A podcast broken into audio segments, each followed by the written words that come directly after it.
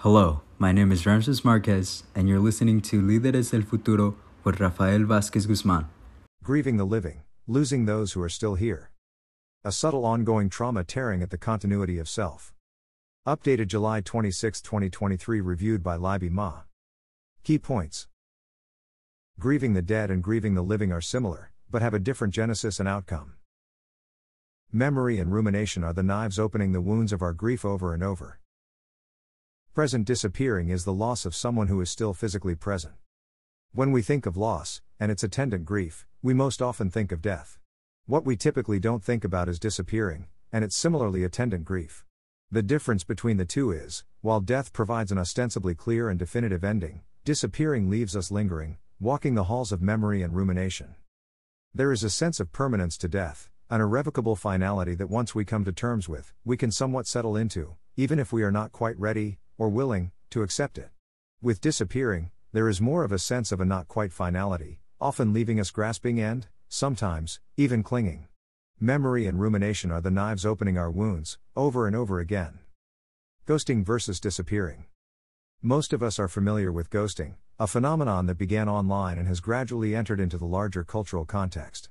Ghosting is a sort of disappearing light, as there is no real relationship from which to disappear, yet it still leaves behind the sense of something lost, or maybe not yet found. More poignant is when a friend, lover, partner, or spouse deliberately disappears, at the sufferance of something we may perceive as within their control.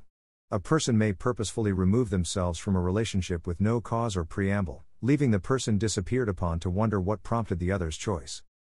In either case, the person is still available somewhere, out there, but has made themselves inaccessible, or, at the very least, pointedly unavailable.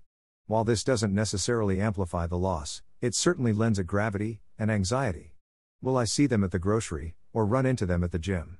Are they still going to the places we used to frequent together? Should I try to mend fences, get answers, or just cut my losses? This is where the knives of memory and rumination begin to tear at our wounds, but not so much, however, when a person disappears, yet remains physically present. Ghosting and deliberate disappearing build in a certain physical, and, by association, social and emotional distance. Even more distressing, and, in some ways, most heartbreaking, is when the person who disappears remains physically present. We might think about this as present disappearing. Present disappearing. Very often, present disappearing happens within the context of physical or mental illness. The person disappearing remains physically present, but demonstrates a less and less tangible connection to those around them, like diminished communication, declining desire to engage in once enjoyable, cooperative activities, or other, more overwhelming, expressions of disengagement. This isn't to be confused with situational depression or anhedonia, although it may appear as such.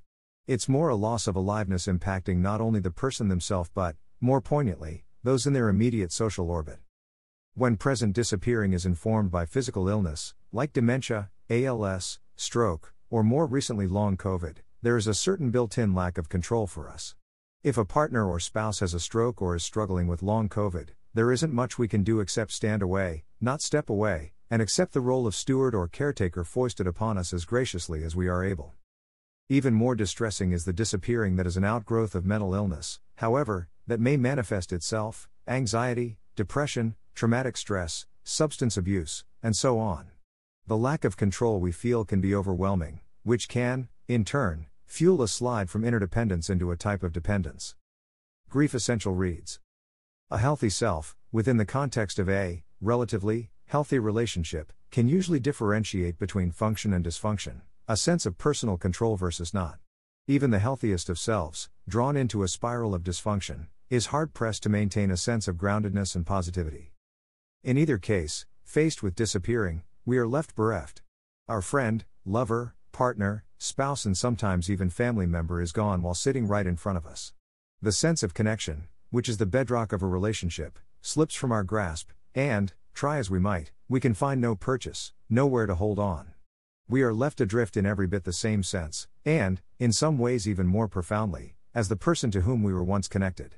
We are left grieving a loss that is not fully a loss, only a ragged and seemingly irretrievable rent in the soul of a once solid and dependable relationship. Like death, grieving someone whose presence is gone, while they remain, enfolds a certain finality. We can do nothing about dementia, ALS, stroke, long COVID, and other conditions.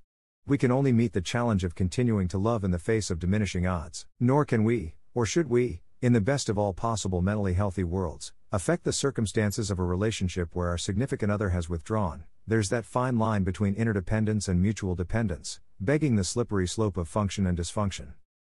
Ghosting and intentional disappearing are one thing. Present disappearing, when borne upon the wings of something beyond anyone's control, like physical illness or a change in capacity, and where we are not collateral damage, is something else. Present disappearing, in the face of mental illness, where we are not collateral damage, but an active, if unwilling, participant, is something else altogether. This is a grief double down. We are grieving not only for the person and the loss of love and connection outside ourselves but also the loss inside ourselves, an inescapable unbinding of the heart from which we cannot escape, any more than we can escape the inevitability of our own death. Copyright 2023 Michael J. Formica, all rights reserved.